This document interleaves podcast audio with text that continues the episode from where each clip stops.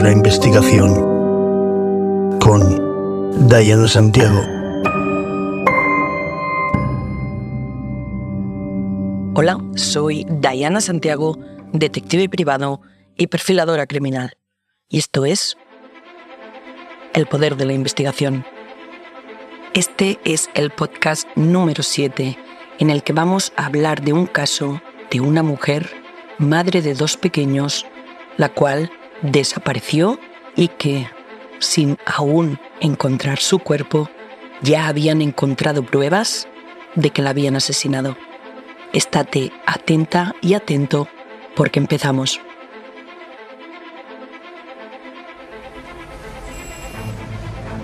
El caso de hoy sucede entre Vila de Cans, Cornellá de Llobregat y el Prat de Llobregat, tres ciudades de la comarca del Baix Llobregat, en la provincia de Barcelona. Voy a situaros. Vila de Cans se encuentra en el área metropolitana de Barcelona. Es una ciudad que ha experimentado un crecimiento demográfico muy importante en las últimas décadas debido a su cercanía en Barcelona, lo que ha dado lugar a que se hayan superado los 65.000 habitantes. Cornellá de Llobregat es el municipio más poblado del Baix Llobregat, con más de 88.000 habitantes. Y el Prat de Llobregat forma parte del área metropolitana de Barcelona. En su término municipal se encuentran infraestructuras de gran importancia para Barcelona, como el aeropuerto de Barcelona y una parte de la zona portuaria del puerto de Barcelona. La ciudad se encuentra a orillas del mar Mediterráneo y el terreno es prácticamente llano. Debemos tener en cuenta que de Viladecans a Cornellá hay unos 8 kilómetros de distancia. De Cornellá al Prat de Llobregat hay una distancia de 4 kilómetros más o menos. Veréis cómo es importante esto para el caso. Empezamos con Janet Yumillas, la protagonista y víctima de este caso. Tenía 39 años en el momento de los hechos. Vivía junto a su madre, su hermano Paco y sus dos hijos en Vila de Cans. Ella tenía graves problemas económicos. No tenía trabajo, pero lo buscaba y cuidaba a sus hijos con mucha responsabilidad. Este fue, de hecho, el motivo por el que se empezó a sospechar que a Janet le había pasado algo. Janet padecía de fibromialgia. Algunos de sus allegados explicaron que fumaba hierba de vez en cuando de forma terapéutica por los dolores de huesos que sufría. La que le sobraba la vendía para ganar algún dinero extra y poder llegar así a fin de mes y poder mantener a sus hijos. También por aquella época, Janet ejercía de canguro de la hija de una amiga.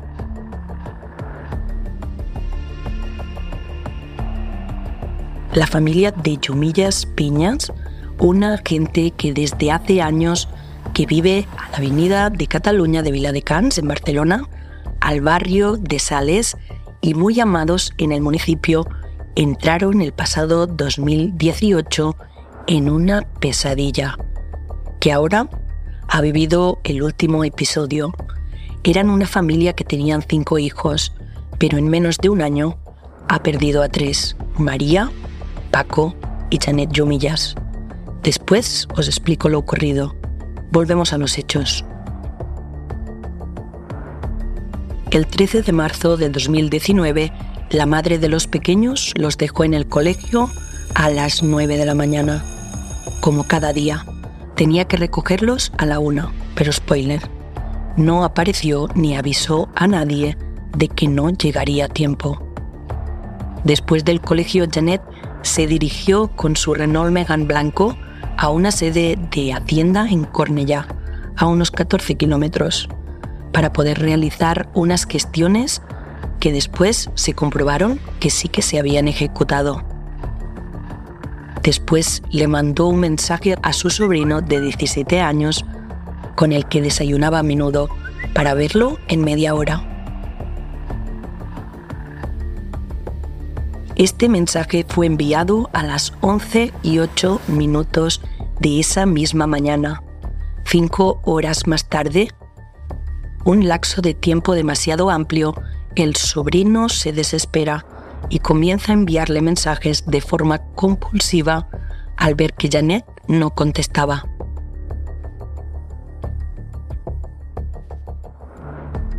Los mensajes de parte de los familiares de Janet llegaron al móvil de la mujer hasta las 16.34 del día siguiente, que fue cuando se apaga o alguien apaga su teléfono. Los familiares de Janet denunciaron su desaparición al día siguiente, cuando su móvil dejó de recibir mensajes y desde el primer momento se descartó que su huida hubiera sido voluntaria. Sabían que Janet jamás dejaría abandonados a sus hijos menores de edad. Los mozos pusieron la vida de Janet patas arriba. Comprobaron que su cuenta corriente estaba casi vacía y que había tenido dos parejas una con la que había tenido a sus dos hijos y otra a la que había conocido después. Sin embargo, ninguno de ellos tenían denuncias por malos tratos y ninguna de las separaciones fueron de riesgo. La familia de Janet nunca dudó de ellos. Los mozos también comprobaron que alguien, un hombre, le debía 50 euros. Lo supieron gracias a la declaración de unos testigos y de él mismo. Es momento de presentaros a Aitor. Aitor, un chico de 33 años en los momentos de los hechos, original del Prat de Llobregat, que se había mudado hacía poco a Cornellá para vivir allí con su novia. Tenía antecedentes penales por tráfico y tenencia de drogas, pero nunca por delitos de sangre o por malos tratos. Había tenido varios oficios y el último de ellos en una nave como operario de Amazon, pero la habían despedido por ausentarse durante varios días sin justificación. Hacía pocos meses que se había instalado en el piso de la calle Ramón Sala y Masagué, donde vivía con su pareja. Los vecinos explicaron que no lo tenían muy visto, como máximo de hola y adiós. Pasa mucha gente y los últimos años en ese piso de pocos metros cuadrados con una terraza de los mismos metros cuadrados y ha tenido bastantes inquilinos diferentes. Es propiedad de un hombre de Cornellá que vive en la Rambla. Aitor y su pareja tenían una barbacoa y varias plantas en esta terraza que da a la calle y que un manitas del barrio les tapó con una valla de color verde. Querían ganar privacidad.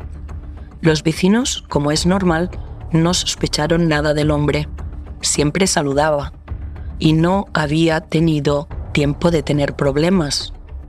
Ni recuerdan haber oído ruidos el día 13 de marzo, el último día que se vio con vida a Janet Jumillas, un día una furgoneta descargó sacos de tierra negra. Los vecinos tampoco sospecharon.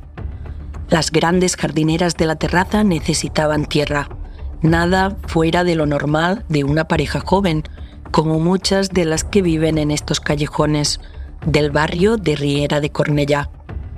De una relación anterior, Aitor tiene un hijo. El hombre ya había tenido problemas con la justicia, pero de baja intensidad, tal y como confirmaron fuentes de su defensa. Antecedentes por salud pública, según su abogado.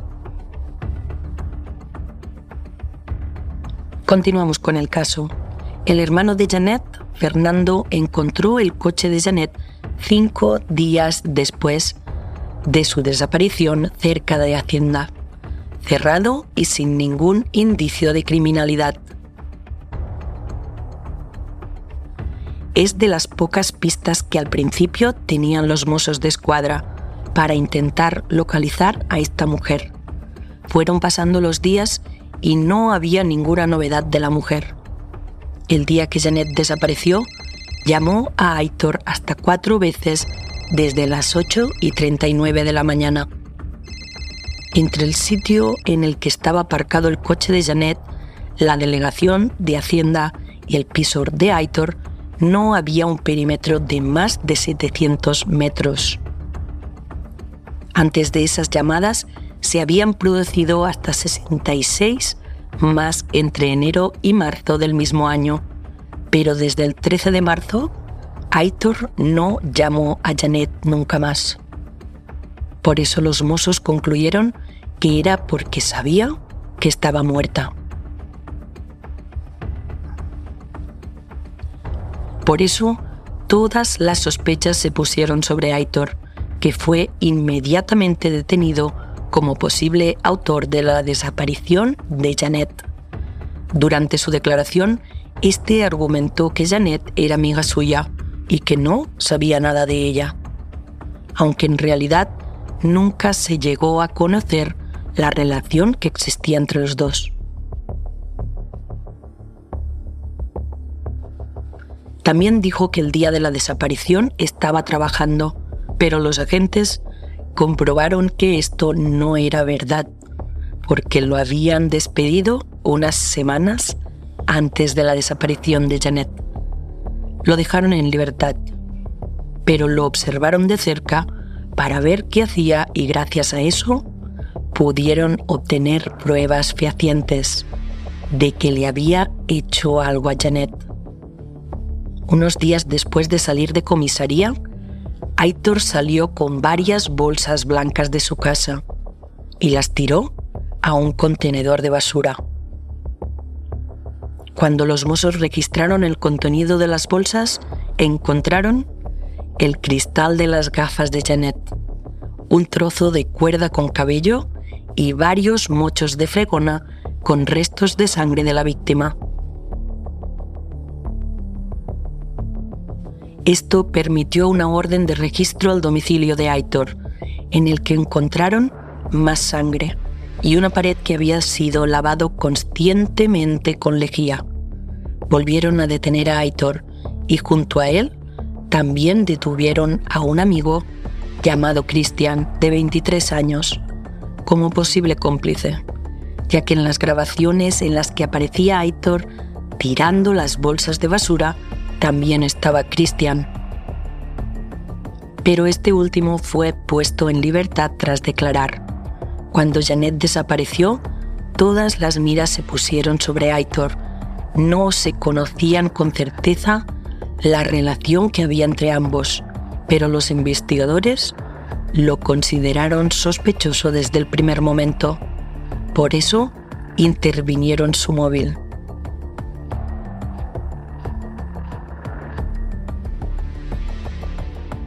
En una de las conversaciones telefónicas que éste tuvo con Christian, le decía que se hiciera el tonto si la policía le preguntaba algo. Le sugería que dijera que había estado fumando en una asociación, en una entidad canábica, durante toda la tarde. Ellie, por su parte, la novia de Aitor, se acogió a su derecho a no declarar cuando fue interrogada las sospechas de los mozos no son nuevas ni recientes. Desde final del mes de marzo, que los agentes de la Unidad Central de Desaparecidos empezaron a seguir la pista de Aitor. Escuchas telefónicas, registro de redes sociales y seguimientos por GPS de los vehículos del joven. Esto permitió a los investigadores ir cerrando el círculo esperaban que cometiera un error.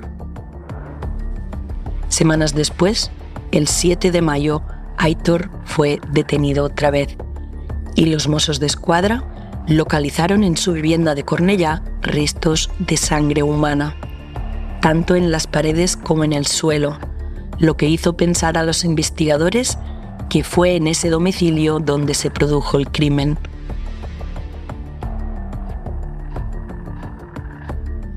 También encontraron huellas dactilares del sospechoso en las bolsas blancas que Aitor tiró a la basura.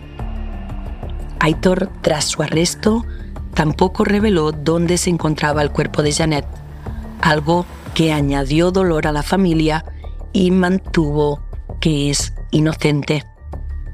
Es momento de explicar la desgracia de la familia Jumillas.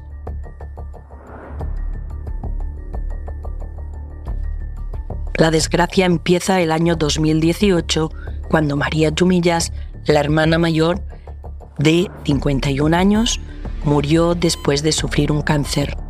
Fue la primera estocada que recibió Carme Peña, la madre de la familia. Es una mujer mayor que la muerte de su hija de esta grave enfermedad ya le dejó tocada. Desde entonces que ha ido pasando altibajos, pero no se ha recuperado. Pero la familia seguía en la pesadilla. Paco, uno de los hermanos que más tenía relación con la familia, que vivía con los padres en el bloque de la Avenida Cataluña, vecino de Janet, murió después de asfixiarse cenando en el Frankfurt Casanova de Viladecans. El hombre había participado junto a otros familiares en las concentraciones que se hacían cada miércoles para recordar a Janet. Ingresó muy grave en el hospital y acabó muriendo al cabo de pocos días.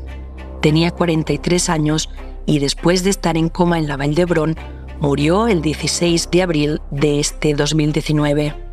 Si la desgracia no fuera mayúscula, los Mossos de Escuadra confirmaron a la familia de Janet que su hija de 39 años, que desde el 13 de marzo estaba desaparecida y no se sabía nada de ella, también se daba por muerta.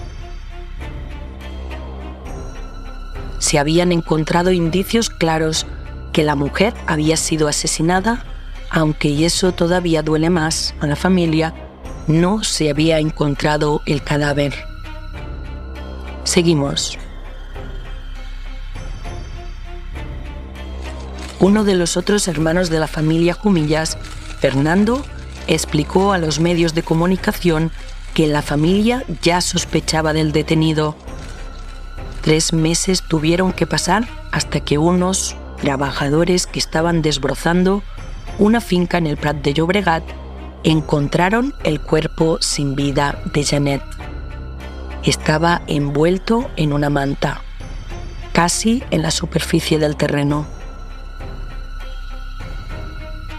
El cadáver de la mujer fue encontrado en un solar del Prat de Llobregat el 21 de mayo de 2019, en un avanzado estado de descomposición y en el interior de un agujero de tierra de unos 4 metros de profundidad y 30 de longitud.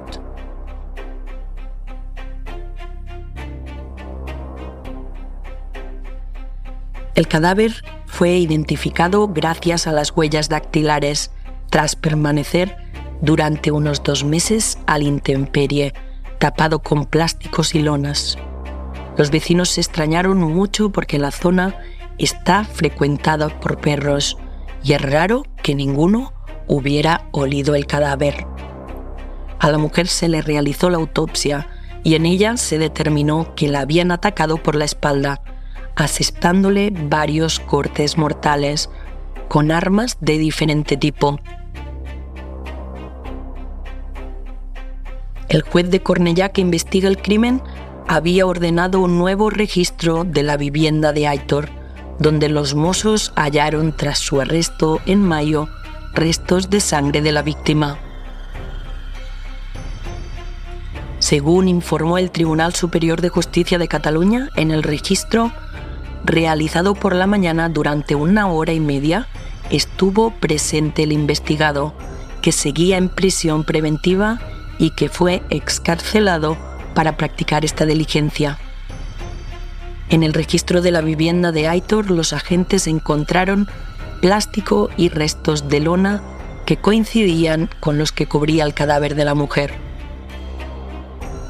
Los mozos de escuadra localizaron también en el piso de Cornellá donde supuestamente fue asesinada Janet, más pruebas que incriminan al encarcelado por matar a la mujer, entre ellas restos del material con que cubrió el cadáver. Encontraron también sangre que manchó las paredes y el suelo de la casa, donde había pintura reciente en la parte de la vivienda. Los investigadores de los Mossos estaban convencidos de que la chica fue a casa de Aitor el día 13 de marzo y fue entonces cuando la mató. Encontraron elementos que confirmaban que Janet Yumillas estaba muerta y que el lugar de los hechos era el piso de Cornellá. Aitor vivía allí con su pareja y un perro.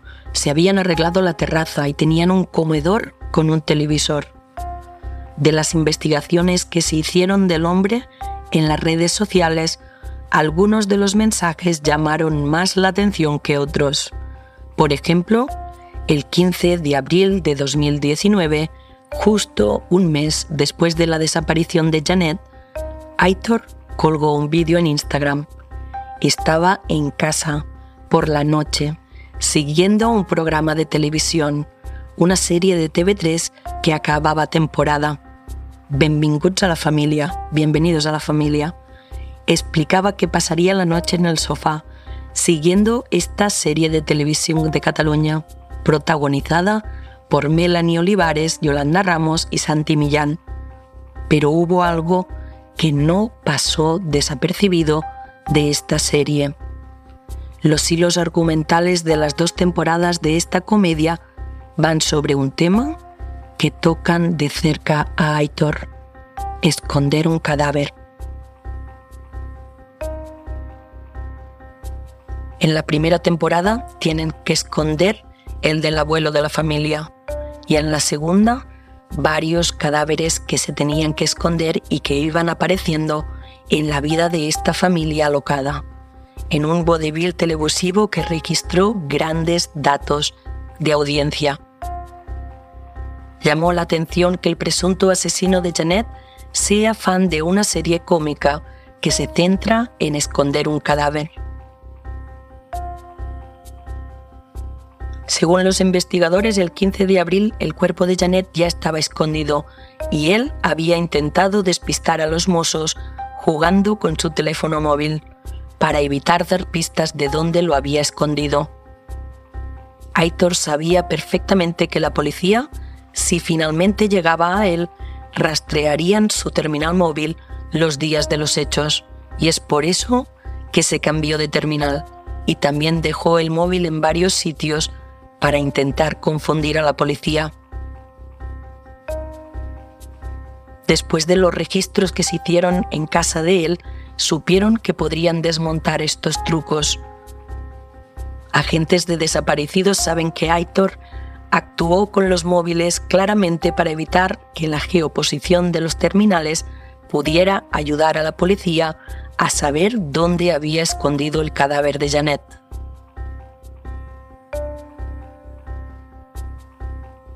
El día 9 de diciembre de 2022 se celebró el juicio por el que se acusaba a Aitor del asesinato con alevosía a Janet Yumillas. La fiscalía pedía para el detenido 19 años de prisión. Según el fiscal, el acusado concertó un encuentro con la víctima para verse en su domicilio, en Cornellá de Llobregat, y una vez allí, valiéndose de una o varias armas blancas, le atacó causándole distintas heridas que provocaron su muerte. El posible móvil fueron los 50 euros que el acusado le debía a la víctima. El juicio con jurado popular se celebró en la audiencia de Barcelona. Durante este, dos testigos declararon que la noche antes del crimen vieron al acusado en casa de Yomillas y que acordaron verse al día siguiente. Lo testificaron tanto el sobrino de Jumillas como una amiga de ella, aunque los dos han negado que el otro también estuviera en el piso en ese momento. Ninguno de los dos, ni tampoco otros testigos del entorno de la víctima, conocían antes al acusado, que según han testificado amigos de él, estaba vinculado con Jumillas porque ella le vendía hierba. En este sentido, amigos y personas de su entorno han contado que fumaba marihuana con fines terapéuticos y que también menudeaba para ganar algo de dinero. También declaró como testigo un amigo del acusado, que durante el procedimiento estuvo investigado por supuestamente encubrirle. Explicó que la noche antes del crimen estuvo en casa del hombre, donde también estaba la novia de él, bebiendo y consumiendo drogas hasta que se durmieron.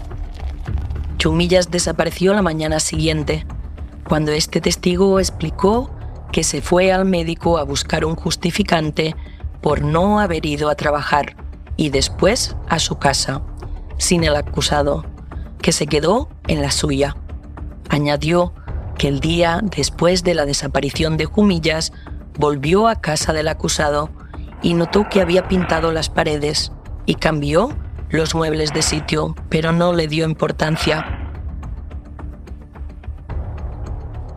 También contó a preguntas de la fiscal que el acusado le pidió que le ayudase a bajar unas bolsas de basura que supuestamente contenían indicios del crimen, pero no preguntó por su contenido.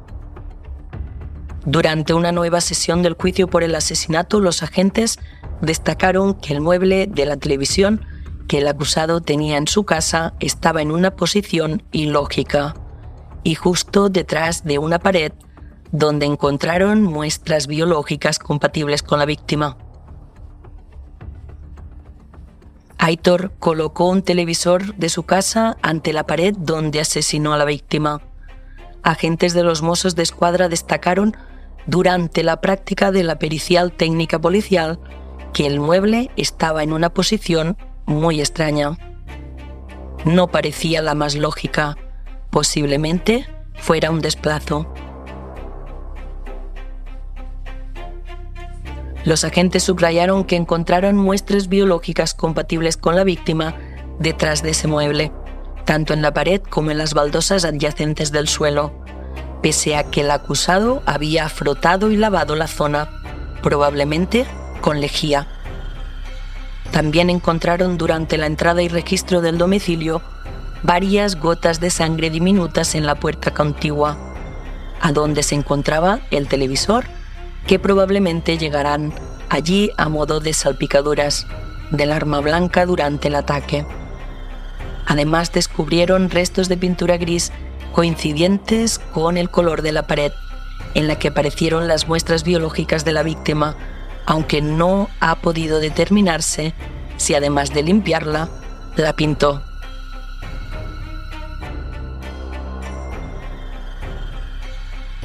Según los mozos de escuadra y la fiscalía, la mañana del 13 de marzo, Aitor citó a Janet en su casa.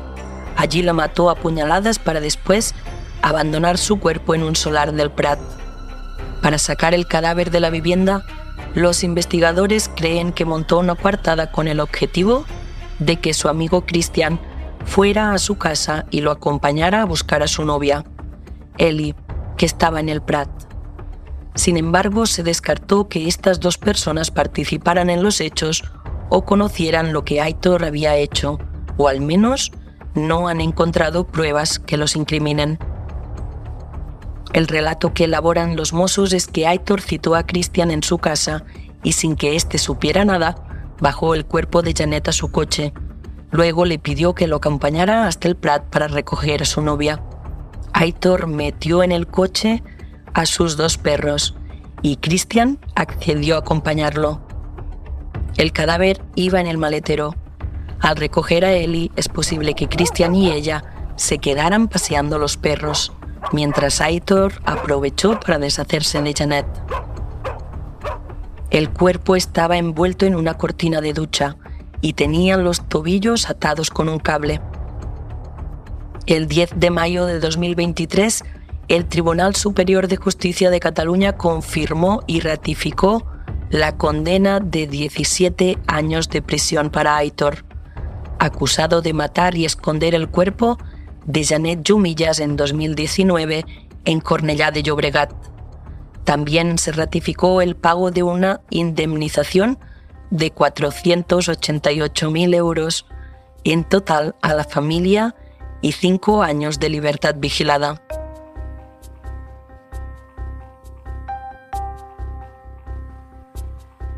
Y hasta aquí el caso de hoy, un caso reciente de nuestro país, de nuestras tierras, donde pues se acaba de confirmar la sentencia por el asesinato de Janet y esconder su cadáver.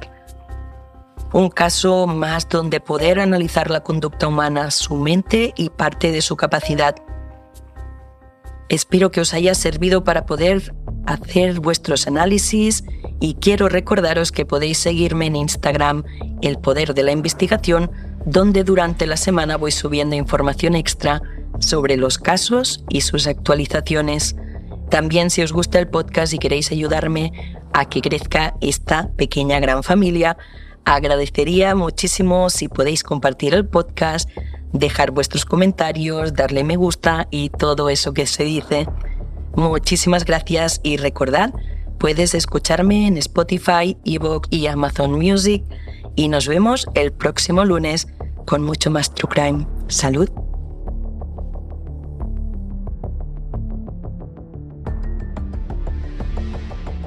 Creado, presentado y producido por Diana Santiago. Edición de audio y creación musical Joel Villar.